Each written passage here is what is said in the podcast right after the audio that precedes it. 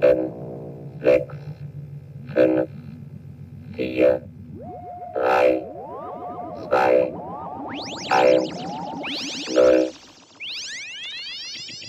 Herzlich willkommen zum ersten Raumpatrouille Podcast. Einer der wenigen Podcasts, deren Entwicklungs-, äh, Entstehungsgeschichte sich bis auf den allerersten Tag und die allererste Minute, nämlich den 8. November, 3.34 Uhr am Morgen zurückverfolgen lässt. Äh, das war die verhängnisvolle Minute, in der ich den Satz äußerte, kennt sich ja eigentlich jemand ernsthaft mit Raumpatrouille Orion aus? Und alle Nein sagten. Und dann haben wir beschlossen, das gemeinsam zu ändern. Ja, Ja, und dann habe ich festgestellt, dass Raumpatrouille Orion sehr praktisch auf Amazon Instant Prime läuft und sehr bequem guckbar ist. Ach, das habe ich gar nicht gemerkt. Ich habe es da über YouTube geschaut. ja, da habe ich es auch gefunden. Das ist aber illegal, das weißt du. Gut, dann streichen wir diesen Satz raus und tun so, als ob wir an Es wird aus dem gar Protokoll gestrichen. haben. Wird aus dem Genau, Protokoll wir gestrichen. beeilen uns einfach, dass Ja. wir das noch anschauen, bevor es gelöscht wird. So ist es. Ja. Ähm, Sollten wir erstmal sagen, wer hier überhaupt ist. Also zum einen ist da Christopher von der Meiden. Ja, hallo. Dann ist da Mirko Gutjahr, auch bekannt als der Buddler. Hallo. Und als Moderator dieser Sendung ist der Frank da von Countdown Podcast. Hallo! Ja, Ja, das ist die Crew vollständig und wir können mit dem Rücksturz in den Podcast beginnen. jo. Vielleicht etwas zur Geschichte. Wann fing denn Raumpatrouille Orion denn an? Die waren ja etwa zeitgleich mit äh, der ersten Star Trek-Serie äh, im Fernsehen. Genau, das wird ihnen ja immer vorgeworfen, dass sie äh, Star Trek kopieren würden. Tatsächlich sind die sich ja sehr ähnlich, so vom Aufbau her, jedenfalls jetzt nach dem ersten äh, Schauen des ersten, der ersten Folge. Aber die sind ja gleichzeitig gestartet, also die konnten nicht voneinander abgeguckt haben. Ja, etwa einen Monat Abstand hatten die ersten beiden Folgen von The Original Series und äh, Raumpatrouille Orion. Genau. Zu, zudem kam ja noch dazu, dass ja die, ähm, also fünf- müssen wir dazu sagen, welches Jahr das ist, das ist 1965. 66. 66 erst, ah, ja. Ja. siehste. Ähm, 65, glaube ich, gedreht, ne? Kann das Mhm. sein? Ja. Ja. Und ähm, die ähm, erste Folge von Raumschiff Enterprise, wie es damals ja noch hieß, ähm, die kam ja 1972 erst ins deutsche Fernsehen. Genau, die, Damit ähm, also auch weit voneinander Abstand. genau, die erste aber es war ja Folge nicht die- von die erste war ja- Folge von Star Trek hieß äh, The Man Trap, die Mannfalle. Hm. Die Ja, war auch sehr lustig. Ich glaube, das war die ganze äh, TOS-Serie. Ja die habe ich ehrlich gesagt nie wirklich gesehen. Ich habe wirklich mit Next Generation angeschaut und angefangen und äh, irgendwie die Original Series, die verschwand dann relativ bald aus dem Fernsehen. ja. Hm, da könnte man ja einen Podcast draus machen. Oh. ich glaube, den gibt es schon. Ich bin ja, es ich schon. bin ja gerade dabei, ähm, bis 2017 nochmal das komplette Star Trek-Universum durchzuschauen. Stimmt, da kommt der neue Film, ja, genau. Auf, der, auf äh, Twitter mit dem Hashtag ST17, also für Star Trek 2017. Mhm. Und äh, habe mir jetzt vorgenommen, bis 2017 einfach von der ersten Folge der Original Series bis zum letzten Film alles durchzuschauen. Wow. Das ich glaube, das, das wird nicht gerade auf einem Höhepunkt enden. Obwohl, naja, wenn du, wenn du die allerletzten Kinofilme nimmst, dann, dann haut's wieder hin. Ja, also der, der letzte Film hier, Into Darkness, der war ja ganz nett. Das war im Grunde ein Das war ganz Remake von äh, Wrath of Khan, also auch nicht Ja. wirklich neu. Ja, ja, genau. Aber wir wollen über Raumpatrouille Orion, Orion reden. Ja, und ein, was das Raumpatrouille Orion definitiv hat, das äh, Enterprise nicht hat, ist ein Bügeleisen auf der Brücke. Dafür hat ja Raumschiff Enterprise dann äh, irgendwie Salzstreuer. Ja, die Echt? hatten, ja, ja, Ja. ich glaube, in irgendeiner, irgendeiner Folge wird dann irgendwie Salzstreuer als Gadget benutzt. die hatten ganz viel auf der Brücke. Die hatten auch äh, einen Anspitzer, nämlich den, den Minenspitzer Dale 322. Das war das Lenk, die Lenk, Lenkeinheit sozusagen von ähm, vom Raumschiff, womit äh, Lister McLean, der Kapitän, immer den Anflug gesteuert hat. Ja. ja, ist also wirklich Das- sehr interessant. Die, Ja, die das ist Kul- richtig kultig hier. Ja, die Kulissen und alles, relativ viel Pappe, jede Menge Plastik, äh, durchsichtige Plastik, was wirklich Ja. sehr gut aussieht. Ja, das stimmt. Also insgesamt muss man sagen, also äh, die, die Ausstattung sieht manchmal ein bisschen, äh, manches davon ist einfach, hat dummerweise einen gewissen Wiedererkennungswert. und äh, äh, Gerade das Bügeleisen, das fällt ja, gerade auf. das, ja. Äh, und der Rest äh, ist eigentlich ziemlich gut. Also man hat ganz gut versteckt, dass es eigentlich sehr viel Pappe ist. Wenn man es so weiß, ja, okay, man sieht, dass es Pappe ist. Aber äh, ja, Spezialeffekte insgesamt äh, variiert. Ja, ja, Ja, das- auch richtig viel Mühe gegeben. Also mit, mit rie- äh, ich glaube, ersten oder einer der ersten Einsätze von Bluescreen-Technik und äh, äh, sehr, sehr aufwendigen. Also naja, nicht, nicht Bluescreen, sondern halt Doppelbelichtung. Ja, aber Doppelbelichtung hat's doch auch schon in den 30er Jahren. Ja, Ja. was, also so Bluescreen, wo du dann per. Computer noch was hin, hinzauberst. Nee, nicht Ähm, mit Computer. Nee, nee, aber das ist, das ist alles analog. Also ich, Ja. ich kenne das bloß auf Englisch, das nennt sich das äh, MAT oder also so M-A-T-T-E, Mathe halt. Äh, und was du halt machst, ist, du belichtest eine Szene über und beziehungsweise du belichtest die Szene und dann äh, entwickelst du den Film so, dass das äh, so dass halt nicht, also so, dass die Unterschiede der Helligkeit überhaupt nicht mehr erkennst und äh, was eigentlich einfach nur ein bisschen dunkel wäre, ist dann knackig schwarz und äh, dann hast du praktisch eine Maske. Also du kannst mit Mhm. extrem hohen Kontrast entwickeln, so einen Film. Ich habe sowas schon mal gemacht. Also ich habe schon mal selber per Hand äh, Filme entwickelt. Also ein kleines bisschen kenne ich mich da aus. Aber wirklich nicht viel. Äh, aber das kannst du halt machen und dann hast du halt eine Maske, äh, mit der du den Rest praktisch abdecken kannst und äh, in diesen Rest kannst du dann, äh, was auch immer du gerade brauchst, halt reinprojizieren.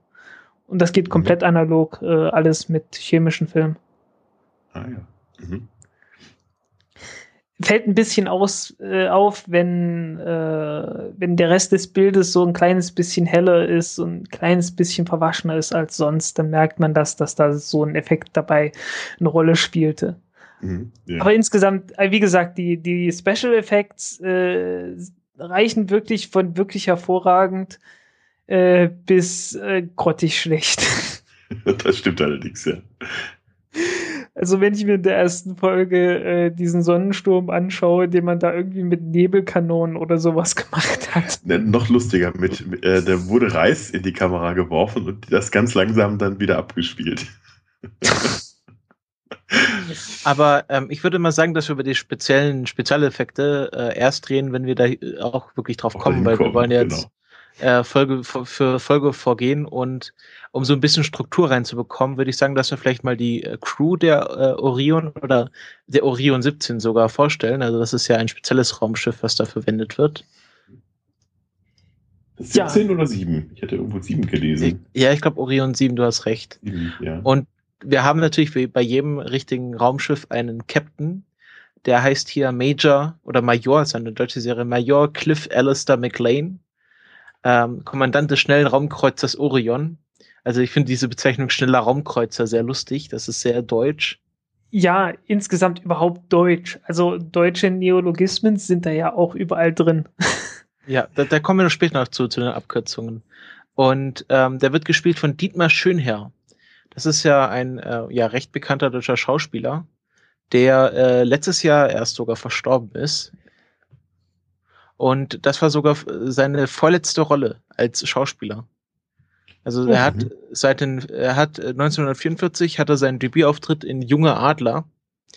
Und dann hat er äh, ja zwischen 1944 und 67 doch einige Filme gemacht, ähm, hauptsächlich so Heimatfilme und ja, irgendwie Geliebte Hochstaplerin, Treibjagd auf ein Leben, Weiße Fracht für Hongkong und ähm, Raumpatrouille Orion 1966 war seine vorletzte Rolle und dann 1967 hatte er noch eine Rolle in ähm, einer Serie, in einer ja, Filmserie Kommissar X, Drei grüne Hunde. Und das war seine letzte Filmrolle. Danach hat er noch sehr viel Regie gemacht bis 2006. Und ähm, er war auch gelegentlich Moderator, aber das war seine letzte oder vorletzte Schauspielerrolle in Raumpatrouille Orion. Ganz erstaunlich, dass der, Ja. weil der, der sieht recht jung aus, war auch noch Ja. jung, denke ich. Ja. Ja, Ja, ich, also ich nehme an, dass er danach halt einfach sich auf Regie beschränkt hat. ja, und wahrscheinlich war er wohl recht gut, ne? Ja. Ja, also den Namen kann man schon mal gehört haben. Die Rolle äh, ist ja interessanterweise sehr, sehr ähnlich zu der von James T. Kirk aus, aus Raumschiff Enterprise. Also auch so ein Draufgänger, einer, der sich nicht in Regen hält, aber der noch irgendwie mit allen gut Freund sein möchte. Äh, so, ein Buddy äh, sozusagen. Äh, ist ja auch sehr spannend eigentlich, ne? dass sich da solche, solche ähm, Übereinstimmungen ergeben. Ja, es ist ja auch alles zur selben Zeit gemacht worden. Und ich glaube, ich glaube, das liegt wirklich ganz im Wesentlichen an der Zeit, zu der das äh, gedreht wurde. Äh, die Leute hatten einfach alle so mehr oder weniger die gleichen Ideen. Äh, ne? Ich meine, die, die, der Internationalismus, also dass halt äh, keine Grenzen mehr auf der Erde sind und sowas, das findet man ja in beiden. Und äh, nicht Genau. nur dort findet man ja, fand man ja damals in der gesamten Populärkultur.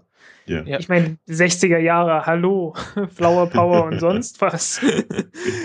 also, Ja, aber- in den, Auch, auch hier so äh, der Aufgang, auf, Aufstieg der, der zwei Blöcke, also dass man sich da noch so ein bisschen die Idee hatte von einem staatenfreien Gebiet, ist ja natürlich im Kalten Krieg nochmal interessanter geworden. ja, Mhm.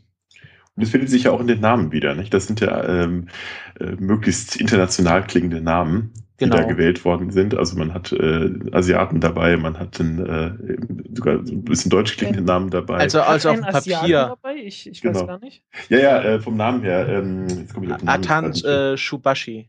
Genau, aber er sieht so. natürlich überhaupt nicht so aus wie ein Ja, genau, also, Asiate. also Also- nur auf dem Papier ein Asiate. Also äh, man kann ja vielleicht sich so denken, ja, diese ganzen ähm, eth ethischen, e- ethnischen äh, Gesichtsmerkmale haben sich auch schon längst aufgelöst durch Also eine, eine Japanerin. Mischung.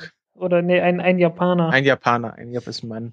Ähm, wen man vielleicht noch kennen könnte unter den Schauspielern ist äh, Wolfgang Völz, den man vielleicht als Stimme von Captain Blaubeer kennt. Oh. Und ja, der okay. hat den Lieutenant Mario De Monti, also offensichtlich ein, ein äh, Italiener, gespielt. Ähm, genau, der lebt sogar noch. Und der ist so ein bisschen der, wenn ich es jetzt richtig im Kopf habe, ist der so ein bisschen der, der, der Frauenheld, ne? Ja. Mario de Monti, der dann also immer versucht, so, so diese, diese Comic Relief, äh, wenn man das da, damals schon so nennen darf, äh, der dann versucht, so ein bisschen die, die Stimmung wieder zu heben und der äh, an sich auch an jeden ran, jede Frau ranmacht. Offensichtlich. Gleich auch in der ersten Folge, aber dazu kommen wir ja gleich dann noch. Äh, Ja. oder in Ja. der nächsten Folge, je nachdem. Genau. Und lustigerweise ist ja so, dass das im Captain Blaubeer, habe ich jetzt auch noch gelesen, dass da auch eine Anspielung wiederum gibt in, äh, auf, auf Raumschiff Orion. Ne? Also ähm, da wird dann mehrfach sogar auf die Serie angespielt. Ja, es gibt eine Folge, wo Hein Blöd irgendwie ins All fliegt und ähm, dort spielt dann auch äh, Wolfgang Völz. Nee, dann gibt's auch einen Lieutenant Völz äh, auf diesem Raumschiff. ja, genau. Ähm, das ist ganz nett. Und in, in der Serie ähm, Stargate Atlantis gibt es ein Raumschiff, was auch Orion heißt. Und ähm, es gab einen deutschen Reporter, der sehr lange von den Dreharbeiten von äh, Stargate SG1 ähm, berichtet hat und war halt auch sehr oft am Set und hat dann den Schauspielern dort von Raumpatrouille Orion erzählt und sie waren so begeistert von der Serie, dass sie halt bei der Nachfolgeserie dann ein Raumschiff nach äh, der Orion benannt haben. Ui. Das, äh, das ist mal interessant, weil das wusste ich nicht. Ich wusste auch gar nicht, dass das äh, irgendwie äh, sich weiter verbreitet hat. Ja, das wäre auch beinahe in die USA gekommen, aber ähm, man hatte ein bisschen Bedenken vor der Schwarz-Weiß-Optik, weil Ja, mhm. äh, die ganze Serie ist an Schwarz-Weiß gedreht und wenn man sich zeitgleich äh, Star Trek äh, anschaut, das war ja dann nicht in Schwarz-Weiß. Also man hat hier noch wirklich auf Schwarz-Weiß gesetzt, weil wahrscheinlich in Deutschland die Verbreitung von Farbfernsehern noch nicht so weit vorangeschritten war wie in den USA oder anderweitig. Ja, sicherlich. Das Äh, dürfte auch einer der Hauptgründe sein, warum die, die Serie dann relativ bald leider wieder eingestellt worden ist, weil sie eben nicht in Farbe gedreht worden ist und damit vielleicht auch dann äh, ja auch nicht international punkten konnte. Ja. Naja, es war, es war an, äh, andersherum. Ähm, also ich, Entschuldigung, dass ich, dass ich jetzt immer so klugscheißen muss. Aber ich habe, ich habe, es gibt einen sehr interessanten Aufsatz, den können wir vielleicht mal verlinken.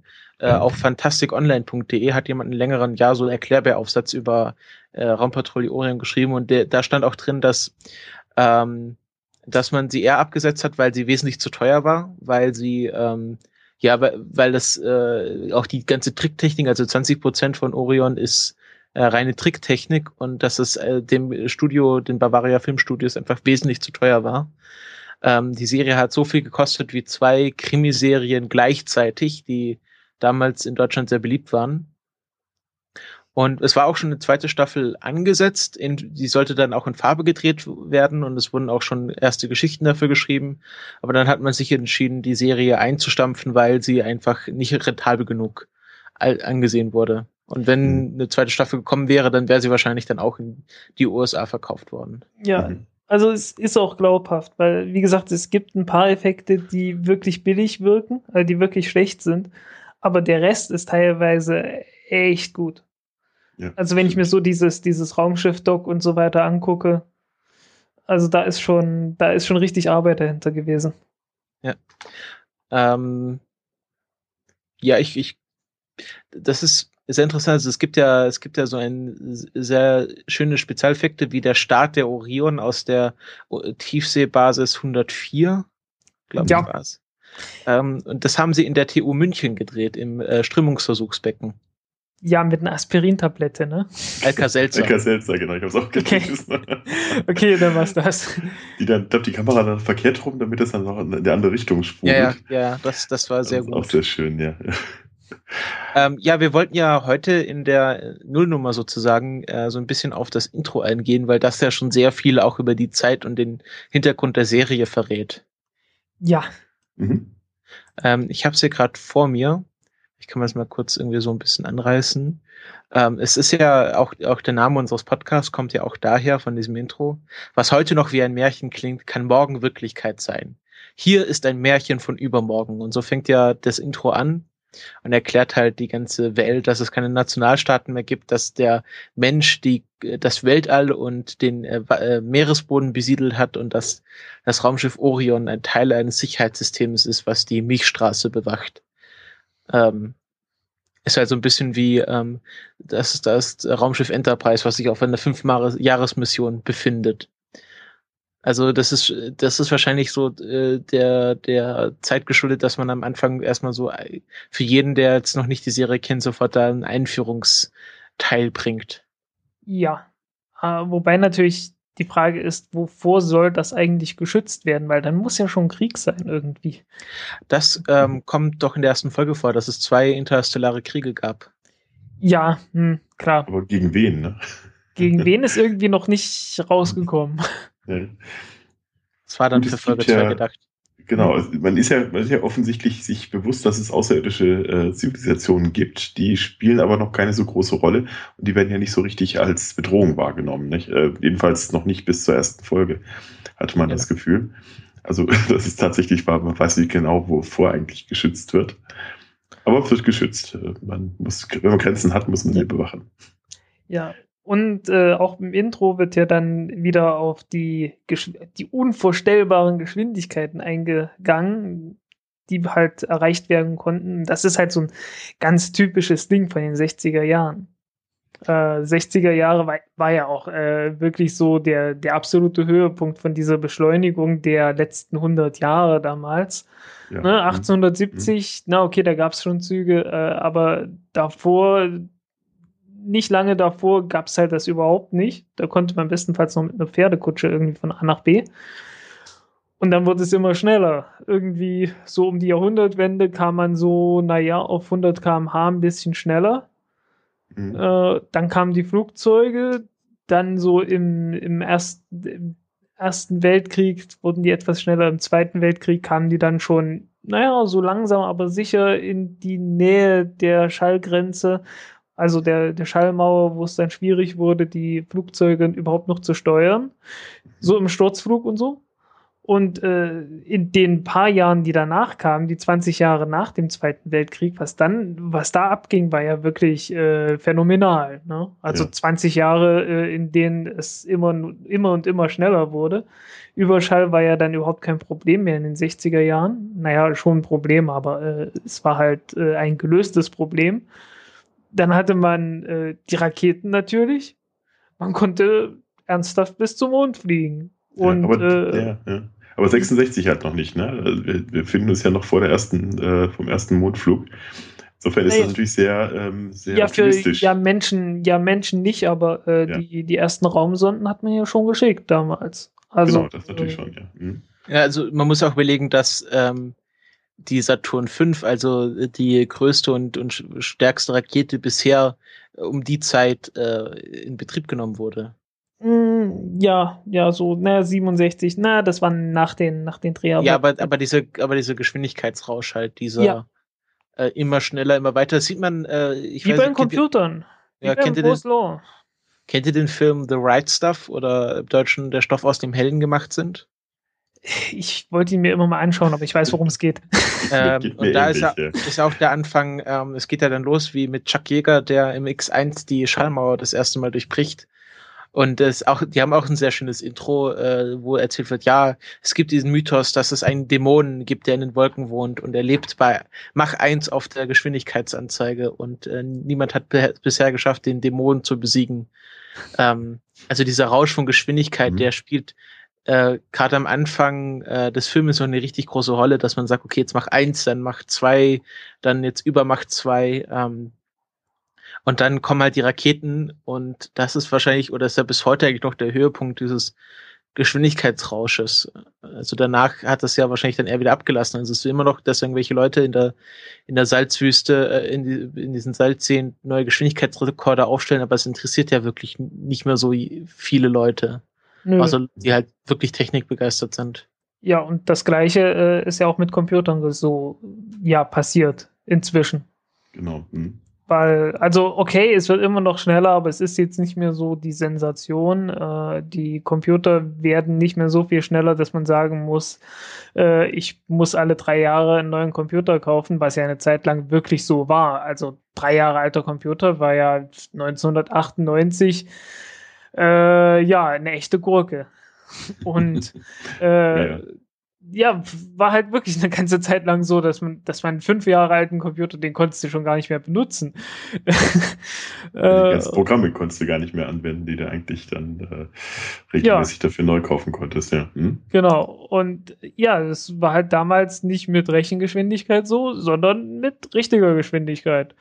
Und äh, ja, so ganz sehen konnte, okay, man hätte es sehen können, wo die Grenzen sind, wenn man sich damit äh, ernsthaft auseinandergesetzt hätte. Aber ähm, so für die allgemeine Bevölkerung sah es halt aus, ja, und das wird jetzt immer und immer und immer noch schneller. Ja. Und dann sind wir wieder bei Orion, die also in Windeseile äh, die Distanz zwischen Erde und Jupiter äh, zurücklegen kann und weiter. Ja, und dann auch mal eben nach Alpha Centauri, wobei das lustigerweise alles miteinander vermischt wird. Weil, also die, die, äh, die Distanz zum Jupiter ist natürlich ein Scheißdreck im Vergleich zur Distanz zu Alpha Centauri oder zu irgendwelchen Genau. anderen Sternen. Genau. Ist auch schön, im Intro heißt es ja auch, wir siedeln auf fremden Sternen. Das würde ich nicht empfehlen. Ich auch Ein nicht, bisschen nein. warm vielleicht. genau, also man merkt man, also ist durchaus noch ein bisschen ähm, an, an äh, falsch, äh, falsche Informationen über, über ähm, ja, das Weltall und äh, Technologie da drin. Aber es ist natürlich schon einiges drin, das natürlich auch nicht durchaus gerade in der Zeit zu bewahrheiten schien. Also zum Beispiel eben tatsächlich das Erobern fremder Himmelskörper, ähm, äh, die quasi Eroberung des Weltraums. Da, da sind ja tatsächlich Dinge drin, die da auch mit aufgefangen werden in dieser Serie.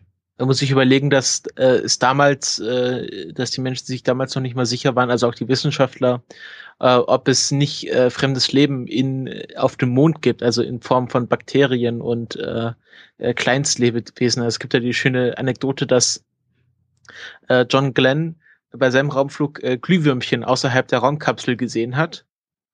Mhm. Und äh, Gordon Cooper, der nach ihm geflogen ist, hat dann äh, entdeckt, ja, das ist einfach nur Abwasser aus der Kapsel, äh, also im Grunde Astronautenpipi. aber, aber bis dann, also, ja. hat, also, John Glenn hat geschrieben, ja, ich sehe irgendwie Glühwürmchen und ähm, die waren sich dann halt nicht sicher. Es kann, mhm. da, ob es da nicht wirklich irgendwelche Lebewesen gab, die im Weltraum überleben können. Das, also diese ganze Alien-Theorie und wir bekommen und was, was noch in der ersten Folge gesagt wird, wir bekommen schon seit Jahren Signalen. Das war ja auch der Zeitpunkt, wo man dann irgendwie mit SETI angefangen hat oder sich erstmal Gedanken darüber gemacht hat, wie man Aliens entdecken könnte. Also das war damals auch alles sehr ernst gemeint und gar nicht mhm. irgendwie humorvoll. Ja, man hat ja auch die, die, ähm, die ersten äh, ähm, Astronauten vom Mond äh, direkt nach ihrer Ankunft erstmal in Quarantäne gesteckt, weil man eben nicht wusste, was sie mitgebracht haben könnten. Ja, ja. Also das nahm man durchaus sehr ernst. Das hat man auch ziemlich lange gemacht. Also ich glaube, ich weiß nicht, ob es alle Apollo-Astronauten machen mussten, aber mindestens Apollo 14. Ja. Jo. Auch interessant ist ja äh, die, die Besiedlung des Meeresbodens. Was auch so ein, so ein 60er-Jahre-Ding ist, 50er, 60er-Jahre-Ding, das irgendwann dann komplett verschwunden ist. Ja, und das war noch nicht mal, also heute wird man vielleicht denken, okay, äh, äh, globale Erwärmung, die Meeresspiegel steigen an und da, wo jetzt heute Land ist, ist jetzt äh, zu dem Zeitpunkt Meeresboden, aber das, glaube ich, hat man nee, nee, es, gar nicht es so ging, gedacht. Nein, nein, es, es ging komplett darum zu sagen, ja, da ist noch mehr Platz, da können wir noch hin. Und also gehen wir irgendwie ins Meer und äh, besiedeln das Meer. Einfach äh, Lebensraum im Meer sozusagen, ne? Hm. Nicht, weil es sinnvoll ist, aber weil was kann. Genau. Deswegen ist ja auch sehr schön, also die erste, diese Startsequenz äh, aus dem Meer ist natürlich auch nicht sonderlich sinnvoll, eine Raumbasis im Meer zu bauen. Weil dann erstmal quasi so Tiefsee Genau, also es äh, hat ja auch Gründe, warum die, warum die jetzigen ähm, Raumbasen äh, an Stellen sind, wo, äh, wo man am wenigsten äh, Energie aufbringen muss, in, ins All zu kommen, nämlich am Äquator. Naja, du, du, du kannst halt so eine Raumbasis im Wasser ziemlich exakt auf dem Äquator bauen. Ja. Und äh, lässt sich ja einfach dann hochtreiben mit der Rakete. Also es machen ja die Polaris-Raketen ja genauso. Die, die mhm. äh, werden ja nur rausgeschubst aus ihren, aus ihren Sprengsilos und die ja. äh, starten ihre Raketenbooster ja erst wirklich, wenn sie über Wasser sind. Das sieht man sehr schön, wo mhm. sie dann wie so ein Gummiball aus dem Wasser rausspringen und dann die Raketen zünden. Mhm. Ja, und es gab eine ganze Zeit lang äh, äh ein Unternehmen namens Sea Launch, die hatten sich eine, Öl, eine Ölbohrinsel äh, besorgt und die zur Startrampe umgebaut und von dort äh, relativ große Zenit-Raketen gestartet. Mhm. Diese Zenit-Raketen sind äh, russische Raketen, so größenordnungsmäßig 400 Tonnen schwer oder so. Also ist schon ein ganz ordentliches Teil gewesen. Ja.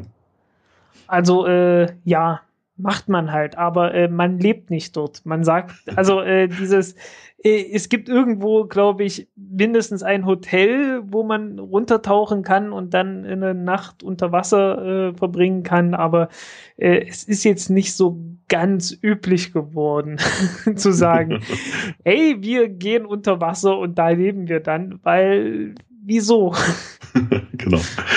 Das ist auf, auf dem Wasser dann doch irgendwie netter. Hm? Ja, so Luft zum Atmen ist halt immer praktisch. Naja, aber du bist halt abgeschirmt von äh, Atom-Fallout, von äh, nuklearem Fallout. Und so einfach einzugreifen bist du auch nicht. Aber das spielt ja keine Rolle, weil es gibt ja keine Kriege mehr auf der Erde. Es gibt ja auch keine Nationalstaaten. Kann ja, auch keine ja, aber du weißt ja nicht, was führen. in der Zwischenzeit passiert ist. Vielleicht war ja wie ja. bei Star Trek, Dritter Weltkrieg, ähm, die ganze Erde ist verstrahlt und du kannst nur im Wasser überleben. Ja, das mag sein, ja, stimmt. Hm. Naja. Ja, wir spekulieren hier nur. Das ist aber, man hat in den, aber irgendwie in den 60er Jahren war das, also ich, ich kann mich noch an irgendwelche Kinderbücher erinnern, die ich äh, so aus den 60er Jahren, die rübergerettet wurden und mir irgendwie äh, dargeboten wurden, wo es auch darum ging. Also das war irgendwie eine Zeit lang irgendwie total äh, normal gewesen zu sagen, ja, das kriegen wir, das machen wir auch noch. Mhm. Ja, so, so ähnlich wie, wie Captain Nemo und so, ne? Naja, ja. da fängt's ja an, nicht? Also oder ja. oder äh, wie äh, jeder James Bond-Bösewicht in den 60er Jahren, der was auf sich hielt, hatte eine Unterwasserbasis. äh, war, ja, das, genau. war das Octopussy, wo die Unterwasserbasis war? Äh, ja, ja, ich glaube. Ich glaube auch, ja. Und ähm, es gibt ja auch ein Tim und Struppi-Band ähm, oder auch sogar einen Film, wo es eine sehr schicke Unterwasserbasis gab, die mich sehr lange beeinflusst hat in, in der Kindheit. Ähm, ja. Das war sehr Ja, cool. Geht ja bis zum Film Abyss, ne, wo man dann ja versucht, dann noch eine, eine Erd Erdölplattform unter Wasser zu bauen, die ja quasi ganz autark äh, da unten sitzt. Ja. Also so, so die Ideen gibt es ja durchaus immer noch, aber ist nicht so praktikabel. Ja, ist halt viel Druck da unten. Das ist halt das wahrscheinlich das größte Problem. Wahrscheinlich nicht mehr der Sauerstoff oder irgendwie hinkommen, sondern der Druck, der halt auf dem Meeresboden herrscht und den man halt aushalten muss. Jo. Wobei man ja in, äh, inzwischen hat es ja, ja, der, das ist ja, das ist fast schon symptomatisch. Ne? Ich habe schon wieder vergessen, wer das war und wann das war jetzt vor kurzem, dass mal wieder einer bis runter zum Marianengraben ge, äh, Getaucht gegangen, ist. ja. getaucht Ja. ist. Äh, irgendein Millionär, äh, relativ berühmt, ich hab's vergessen. J.J. Abrams? Äh, nee, nee, war Cameron war es doch, oder? Ah, genau, Cameron, genau, James der Cameron? war's. Ah, ja, ja. Mhm. Der ist Ja. äh, äh, zum Marianengraben und zur Titanic getaucht. Ja. Und ja, äh, aber man, man merkt halt so, so richtig viel Echo hat er, hat er damit nicht erzeugt. Also Die damals Titanic war, schon, glaub aber, ich, aber ja. nicht, nicht, nicht nachhaltig. Ich glaube, der Marianengraben ist auch relativ langweilig da unten. Also da ist nicht so richtig viel los. Titanic ist da schon ein bisschen spannender. Hm.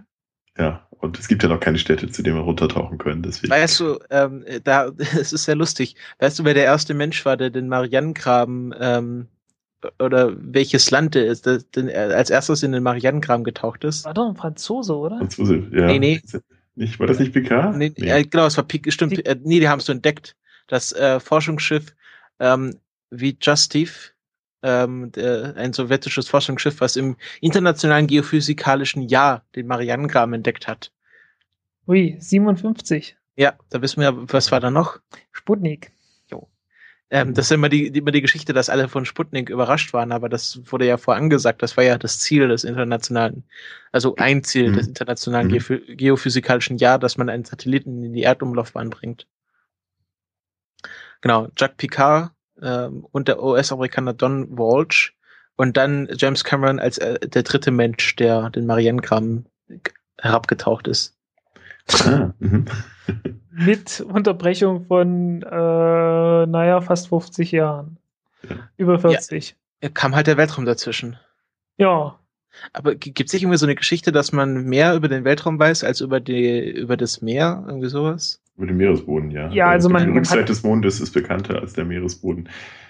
Ja, äh, das liegt im Wesentlichen daran, äh, weil es halt total leicht ist, einfach ein gutes Foto von der Oberfläche von irgendwas zu machen, das keine Atmosphäre hat und äh, das kein Wasser drüber hat. Genau. Ist ganz einfach. Äh, man, man hat bessere Bilder vom Mars als von der Erde. Also bessere Mhm. Satellitenbilder. Einfach weil äh, es halt furchtbar unpraktisch ist, wenn man so viel Atmosphäre zwischen Weltraum und Oberfläche hat, wie hier auf der Erde. Und auf dem Mars ist das viel weniger und dann verschmiert das Ganze viel weniger und dann kann man auch viel höhere Auflösung äh, erreichen. Und ja, dann kann man aus ein paar hundert Kilometern dann auch so einen Rover irgendwie noch aus, ausfindig machen. Dann Das müssen wir ist mal das Atmosphäre. Wofür Ja. ist die überhaupt gut, ne? Ja, was, hat die, was hat die Atmosphäre Dafür haben sie Geld. getan? genau. ähm, ja, ich würde noch gerne was zu den Frauenrollen bei Orion sagen. Ja, Weil die sind da- interessant, ne? Ja, es ja, hat mich überrascht, dass es so viele gab für eine 60er-Jahre-Serie. Ja, Also, erstens das. Äh, zweitens, dass sie unglaubliche Betonfrisuren hatten, was ja sehr Alle bekannt die ist. gleiche, ja. die, ne, nicht ganz, nicht ganz. Es gibt, es gibt gewisse Variationen, aber äh, die, also wirklich aus Beton. Es ist wirklich unglaublich.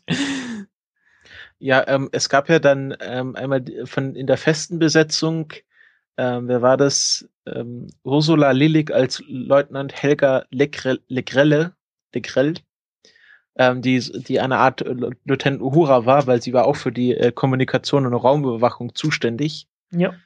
Und dann gab es ja noch als äh, sozusagen Neuankömmling in der ersten Folge Eva Pflug als äh, Leutnant Tamara Jagel Jagelowsk als vom GSD Sicherheitsdienst. Was heißt Aber ein sozusagen die GSD? Russin, ne? Die, äh, Oh, weiß ich nicht mehr. Galaktischer Sicherheitsdienst. Galaktischer Sicherheitsdienst. Und die war ja sozusagen dann Aufpasserin ab der ersten Folge. Und natürlich ja. hatten alle weiblichen Besatzungsmitgliederinnen irgendwie einen, einen Crush auf äh, Captain Mac Alistair. Ja, äh, im, im Gegensatz zu, völlig im Gegensatz zu, McLean, genau. äh, völlig im Gegensatz zu Raumschiff Enterprise, wo sowas nie vorkam. Naja, also es, äh, die Männer haben sich ja dann schon unterschieden. Also Lieutenant Uhura hatte was mit, Kirk, äh, mit Spock und Kirk hat halt ja, ganz gemacht. In der neuen, ja, ja, in der neuen. Aber Ach, in der neuen? Ja. ja. Okay, dann habe ich das nicht, da habe ich das verwechselt. Ja. Nee, Uhura hatte tatsächlich auch mal den ersten, äh, ne, war nicht der erste gemischtrassige Kuss im Fernsehen, aber immerhin der, der damals äh, doch äh, erste richtig öffentlich wahrgenommene gemischtrassige ja. Kuss ähm, zumal gar kein richtiger Kuss war, weil sie haben äh, wohl auch, auf, um, um so einen Skandal auch zu, zu vermeiden, also wollten, sollten ein kleiner Skandal werden, aber man hat es so ein bisschen gedeichselt. Zum einen war Kirk unter irgendwelchen äh, Einflüssen, ich weiß gar nicht mehr genau, wie die Folge ging, irgendwie war auf jeden Fall nicht er selbst. Und ähm, zum anderen hat man das so gedreht, dass es nur so aussah, als ob sie sich küssen, aber eigentlich waren sie voneinander entfernt. Ah. damit es da quasi nachher kein, keine, kein Ärger mit den, den Sittenbehörden sozusagen gab. Äh, aber es war natürlich schon ein, äh, ein gewisser ja, Meilenstein in der Filmgeschichte, kann man eigentlich sagen. Oder in der Fernsehgeschichte in dem Fall. Ja. Ja, aber in jedem Fall waren äh, bei Raumschiff Orion die Frauen sehr viel emanzipierter als äh, überall sonst. Ja, und in der ersten Folge gibt es ja auch noch so, ein, so eine Art ähm, weiblichen General, nicht? Ähm, ja. Die, äh, die, die Chefin nicht, eigentlich. Nicht, nicht nur so eine Art, die ist die General. General. Ach, die ist General, genau, richtig. Ja, sogar General, Generalsrang. Ist die Vorgesetzte äh, des, der, der Crew des, ähm, des Raumschiffs. Also ja. auf, auf, auf der Bar, also quasi auf der Erde, ja. Also ähm, insofern eigentlich ein relativ modernes Frauenbild, weil man, weil man hier quasi auch, äh, ich glaube, es hat in Deutschland sehr lange gedauert, bis man wirklich mal einen weiblichen General hatte. Äh, insofern das ist das schon sehr fortschrittlich, ja. Charlotte Kerr als General Lydia von Van Dyck, Befehlshaberin der schnellen Kampfverbände. Genau. Van genau. Dyck, also auch noch eine Niederländerin. Also ja. es ist sehr, also so europäisch müsste eigentlich alles drin vorkommen. Mhm. Ob irgendwann ein chinesischer Name kommt, ich bin gespannt. Was interessant ist halt wiederum, ähm, es gibt ja trotzdem so das klassische Frauenbild der 60er Jahre. Ja, das ist es trotzdem noch. Also es ist genau. äh, die, die Frau, also äh, ich wäre überrascht, wenn irgendwann mal eine Frau ernsthaft äh, sagt, äh, ich schraube hier mal schnell was zusammen und äh, rettet damit den Tag.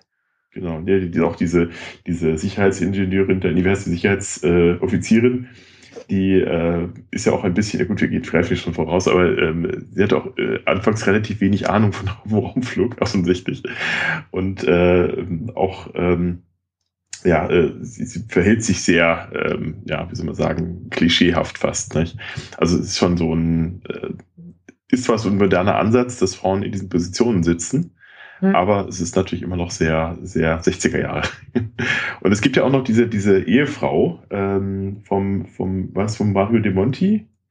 Nee, ich glaube, das war der Japaner, der die Ehefrau so, hatte. Die ja, Ingrid. genau, genau. Das ist ja eher so, so ein, stimmt richtig, das ist ja eher so, so ein Heimchen am Herd, ne? Also die äh, wirkt jedenfalls jetzt nicht sonderlich emanzipiert im Gegensatz zu den anderen äh, Damen, die da bislang auftauchen.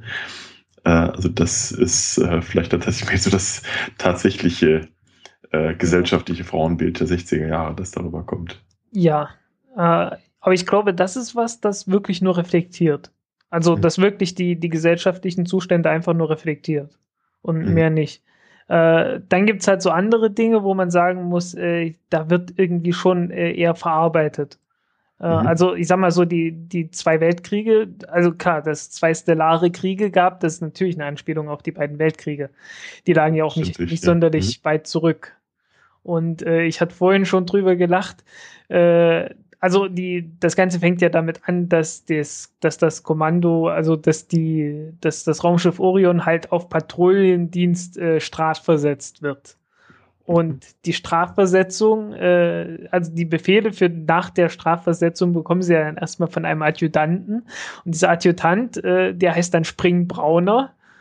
Und Und der verhält sich dann auch genauso, wie man das von dem Namen her äh, ja erwarten würde. Vielleicht ist ja auch ein, äh, einfach nur eine Anspielung auf den Regisseur, der heißt nämlich Michael Braun. Ja, kann sein, aber äh, der, der verhält sich schon irgendwie so ein bisschen, also doch sehr, äh, sehr autoritär, um es mal ganz vorsichtig auszudrücken. durchaus, ja, durchaus. Ähm, was man natürlich sagen was- muss, Ja. ja, sag du erst. Fang du erstmal an, ja. Hm. Was man natürlich sagen muss, ist, dass ähm, Orion wesentlich militärischer ist als Star Trek, weil ähm, man muss ja bedenken, obwohl äh, die Enterprise schwer bewaffnet ist, ist ja ein Forschungsschiff. Sie befinden sich ja auf wissenschaftlicher Mission und ähm, es gibt ja bei Orion auch nicht sowas für die ähm, oberste Direktive. Äh, und äh, das, das ist wahrscheinlich der größte Unterschied. Also, dass sie ja wirklich da ein Militär sind und keine Föderation und ähm, dass es äh, ja, dass es hier wirklich um Krieg geht und dass diese Aliens, diese Frogs auch sofort als feindlich eingestuft werden und sofort äh, im, im Kampf liegen und nicht erst, äh, also von wegen wir kommen in Frieden war da nicht viel. Äh, naja, es, es gibt mindestens, äh, also mindestens einer von denen hat sich halt drüber aufgeregt, ja, sie sind viel zu anthropozentrisch und äh, irgendeiner meinte dann, ich hab's nicht mehr als Zitat da, irgendwas in der Richtung, äh, die fremden Wesen sind mir egal, wenn sie nur nicht hierher kommen. Irgend sowas in der Richtung meinte der. Das klingt jetzt wieder, als ob das irgendwo aus der Pegida-Demo kommt. ja, irgendwie, ich, ich habe da beim, beim Aufschreiben, habe ich mir da nicht viel Gedanken drüber gemacht, aber es ist mir dann auch aufgefallen. Ja, es gibt auch irgendwie so ein Zitat, was ich neulich gelesen habe. Die Aliens sind immer die anderen. Ja. Ich meine, das Wort Alien heißt ja eigentlich auch nichts anderes als der Fremde, nicht? Äh, Insofern ist das gar nicht so falsch, die Ja. grundsätzliche Idee. Äh, Das heißt ja noch, ist glaube ich, selbst in Amerika heißt man noch Alien, wenn man äh, quasi noch nicht eingewandert ist. Ja. Äh, auch, auch interessant ist natürlich, äh, Alkoholexzesse gibt's äh, noch und nöcher. Oh, ja. Niemand, äh, niemand raucht, aber, ge aber gesoffen wird bis zum Umfallen. Ja, selbst auf dem Schiff äh, wird Whisky mitgeführt, nicht? ja, und, und das ist ein Kavaliersdelikt äh, scheinbar und es ist wird so als, als übertrieben streng dann angeschaut, äh, wo sich diese, die russische Offizierin, die Aufpasserin, äh, das melden will. Ähm, gibt's in, gab's in Star Trek mal Alkohol? Also wenn dann irgendwie so. Romulanisches, romulanisches Ale. Ja, genau, also, also nicht wirklicher Alkohol, sondern so Alien-Alkohol halt. Ja, und Ähm. dann Synthehol. Aber, Synthe- aber ja, Synthehol ist dieses, äh, äh, dieses pseudo-alkoholische Zeug. Ja. Also es war nichts irgendwie mit äh, äh, Earl Grey. Äh, naja, äh, es ist, also bei Star Trek zumindest, ist halt wirklich dieses romulanische Ale ist so, äh, schwingt zumindest immer damit, dass da echter Alkohol drin ist. Ja, aber das habe ich auch noch nie gesehen, dass sich halt wirklich die Offiziere dann wirklich betrinken Nee. äh, und ja und halt wirklich dann halt auch wirklich offensichtlich über den Durst trinken und von ihrer Frau abgeholt werden müssen. Ja. Das wobei, ist- wobei, ich habe jetzt gerade vor kurzem den letzten Star Trek-Film gesehen und da äh, betrinkt sich doch ähm, äh, äh, Scotty, ne? ja, ja, im neuen, im neuen Star Trek, das ist ja was Ja, ja, anderes. genau. Stimmt, Ja. das ist auch ein Parallel, Parallelwelt. Da Ja, genau, das. Paralleluniversum. warten, wir, warten wir noch 40 Jahre ab und die fangen wieder an zu rauchen. Bestimmt. Jetzt mal ganz kurz noch was zur Musik sagen, weil die ist ja auch, äh, auch eine sehr fetzige. Nicht? Also, wenn, ähm, das, da merkt man doch so wirklich die, die Swinging Sixties. Äh, das ist ja noch ein ganz anderes Kaliber als, als jetzt äh, bei, bei äh, vielleicht ist es auch eine Gewöhnungssache beim Star Trek natürlich, äh, das auch schon rauf und runter gehört hat, ähm, dutzendfach, während bei Raumschiff Orion ist es ja wirklich so eine eingängige, ja, so fast schon jazzige Musik, ne? Jo. Also, Ja. die auch komponiert worden ist von, von Peter Thomas, der ja auch kein Unbekannter ist, ähm, der ja auch äh, insbesondere die Edgar Wallace-Filme, glaube ich, auch mit äh, Filmtitel, Filmmusik versorgt hat und vieles, vieles andere mehr. Und das ist natürlich ähm, auch, äh, ja, auch ganz prägend natürlich für diese, für diese Serie. Dieses, diese, diese doch fetzige, mitreißende Musik. Ähm, das gab ja 2003 dann noch mal ein ähm, ein Kinofilm, wo sie die alten Folgen zusammengeschnitten haben. Genau, Rücksturz ins Kino heißt das, glaube ich, ne? Und da hat er dann auch noch mal eine neue CD rausgekommen. Also der, ja, den habe ich auch irgendwie bei YouTube mal gesehen als äh, äh, da, es gibt ein, ein, äh, eine Ausgabe, wo sie irgendwie im ZDF Fernsehgarten sind, wo er dann mit dem ähm, deutschen, äh, dem Bundesgrenzschutzorchester, was natürlich sehr passt zur Raumpatrouille Orion, ähm, die Titelmusik spielt. Sehr schön, ja. Mhm. Ähm, ja, Peter Thomas. Äh, ich habe mal in der Zwischenzeit recherchiert, wie es äh, mit Frauen in der Bundeswehr aussieht. Und das ist sehr, das ist eigentlich sehr traurig. Ähm, 1975 äh, wurden erst Frauen zur Bundeswehr zugelassen. Mhm. Und ähm, Äh, die brauchten damals noch die Genehmigung vom Ehemann. ja, und jetzt muss ich gerade Das schauen. kam 78, ne? Wie das 1975 jetzt ist aufgehoben? es Ende der Ne- 70er ist es abgeschafft worden, 1975 wurden nur Ärztinnen zum Militär zugelassen, äh, zur Bundeswehr. Und ähm, warte, wo habe ich es denn jetzt? Es war doch erst in den 90er Jahren frühestens, dass, oder 2000ern sogar, dass Frauen irgendwie Genau. insgesamt Ab Dienst hatten. 1991 gab es dann ähm, eine Möglichkeit zur Unteroffiz äh, Unteroffizierin ähm, und äh, genau Musik, Militärmusikdienst. Ähm, und ich glaube, erst 2013 gab es die erste Zwei-Sterne-Generälin. Ah ja. Mhm. Also das ist. Na, aber ähm, immerhin dann doch. Ja, aber Ja. ist auch nicht so lange her, ne? Seit zwei Jahren. Ja, aber ja, also überhaupt erstmal eine Generälin. Ich war mir nicht sicher, als du vorhin was von Generälen gesagt hast, dass es überhaupt eine gibt. Also es gibt, ähm, es gab äh, 2000, äh, am 11. Januar 2000 äh, war, wurden die Frauen dann äh, zum vollständigen Dienst an der Waffe zugelassen, aber erst durch eine Entscheidung des Europäischen Gerichtshofs. Also Oh, da hat sich die Bundesrepublik mal wieder bitten lassen. ja. Ja, Und genau. Ja, das ist, ähm, das ist eigentlich erschreckend. ja, natürlich. Aber äh, Deutschland ist ja auch konservativ. Ja. Also äh, zumindest sehr viel konservativer, als wir uns meistens geben. Ja. Äh, weil, wie gesagt, äh, dieses, Mhm. Die Tatsache, dass der Mann irgendwie der Frau genehmigen muss, dass sie arbeiten geht, äh, bis in Ende der 70er Jahre, das kommt ja alles nicht von ungefähr. Ja. Naja, ich meine, in der Schweiz durften sie ja noch bis, bis wann nicht mehr wählen. Also es gab ja dann noch einen Kanton, was was Kanton Innerrhoden oder Außerrhoden, ich weiß es nicht genau, welches es war. Da durften sie doch bis in die, ach Gott, in die, tief in die 80er nicht wählen, ne? Das ist sehr, sehr spät erst aufgehoben worden. Jo. Ja, Also ich fand es ja auch interessant, irgendwie die Pudel sterben aus bei Raumpatrouille. Was immer da passiert sein mag. Vielleicht wurden sie als Kampfpudel Ja. eingesetzt. Keine Ahnung. Vor allen Dingen, dass man- Dass man nicht einfach mehr züchtet. Hallo.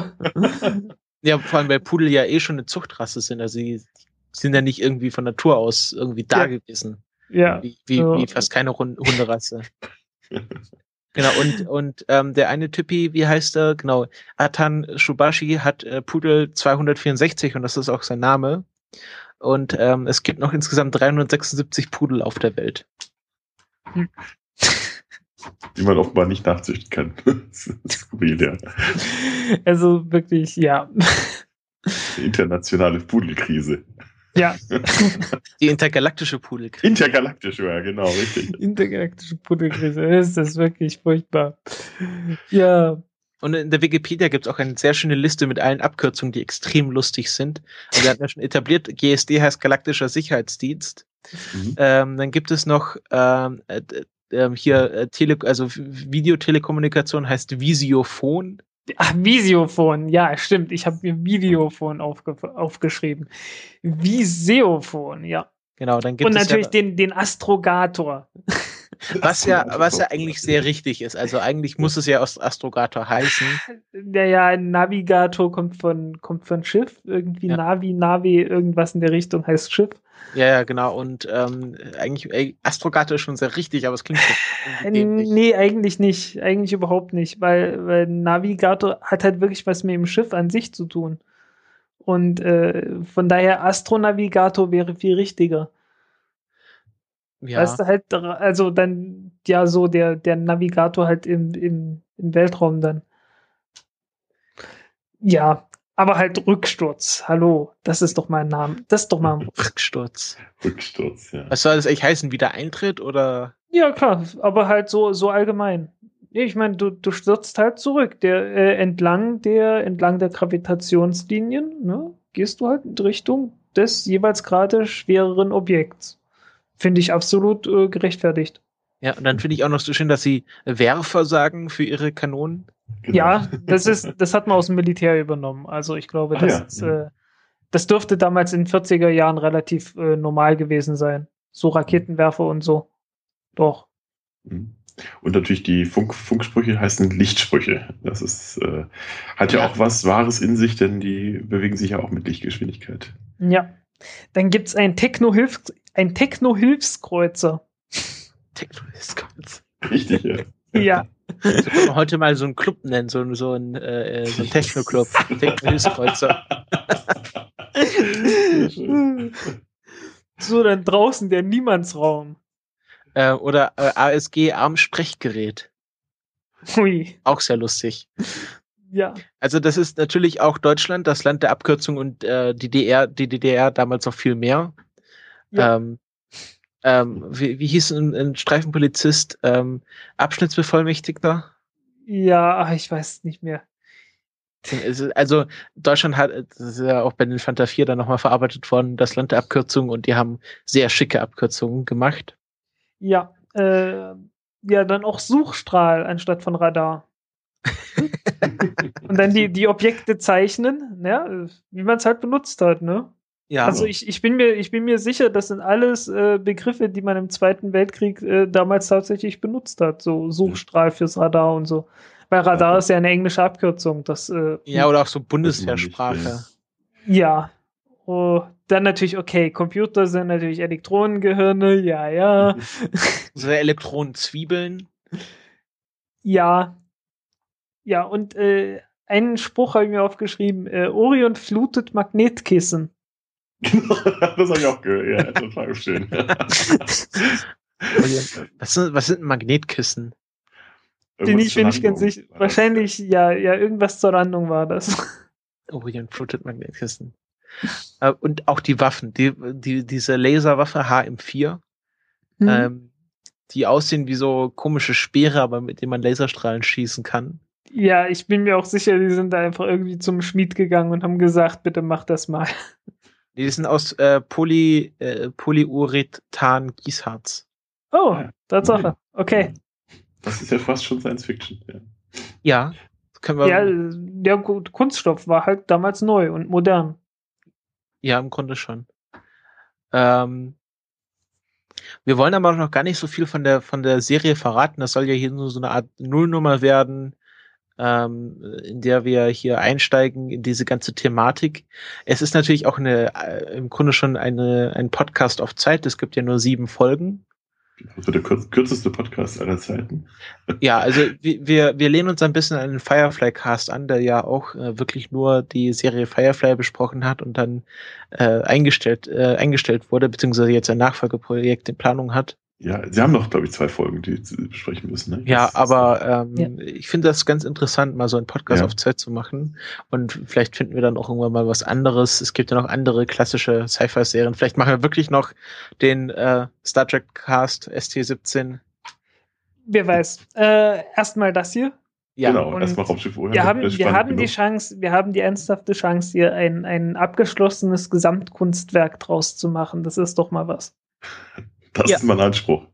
Und ähm, wir werden in der nächsten Folge mit der ersten Folge der Serie anfangen. Und wer sich darauf vorbereiten will, kann natürlich die dann auch schon in Vorbereitung schauen. Ich weiß nicht, ob wir einen spoilerfreien Teil machen. Ich glaube eher nicht. Die Serie ist jetzt schon ein bisschen älter. Da kann man vielleicht erwarten, dass die Leute die Serie gesehen haben, wenn, wenn sie sich den Podcast dazu anhören. Ja. Abgesehen von uns. das sind wahrscheinlich die drei ja. einzigen auf der ganzen Welt, die die, die, die, Folge, die Folgen noch nicht gesehen haben. Ja, aber wir schauen sie auch davor, nicht erst danach. Richtig. Ja. Hm. Ja. Ähm, wenn ihr Kommentare, Anmerkungen habt, wenn ihr sagt, ist alles falsch, was ihr erzählt habt, ihr seid doof, geht weg. Oder wenn ihr uns loben wollt, dann könnt ihr das gerne noch auf unserem Blog tun, äh, dessen Adresse uns zu diesem Zeitpunkt noch nicht bekannt ist, aber wird natürlich dann alles verlinkt und wenn ihr das seh, hört, dann wisst ihr wahrscheinlich schon, wo das ist.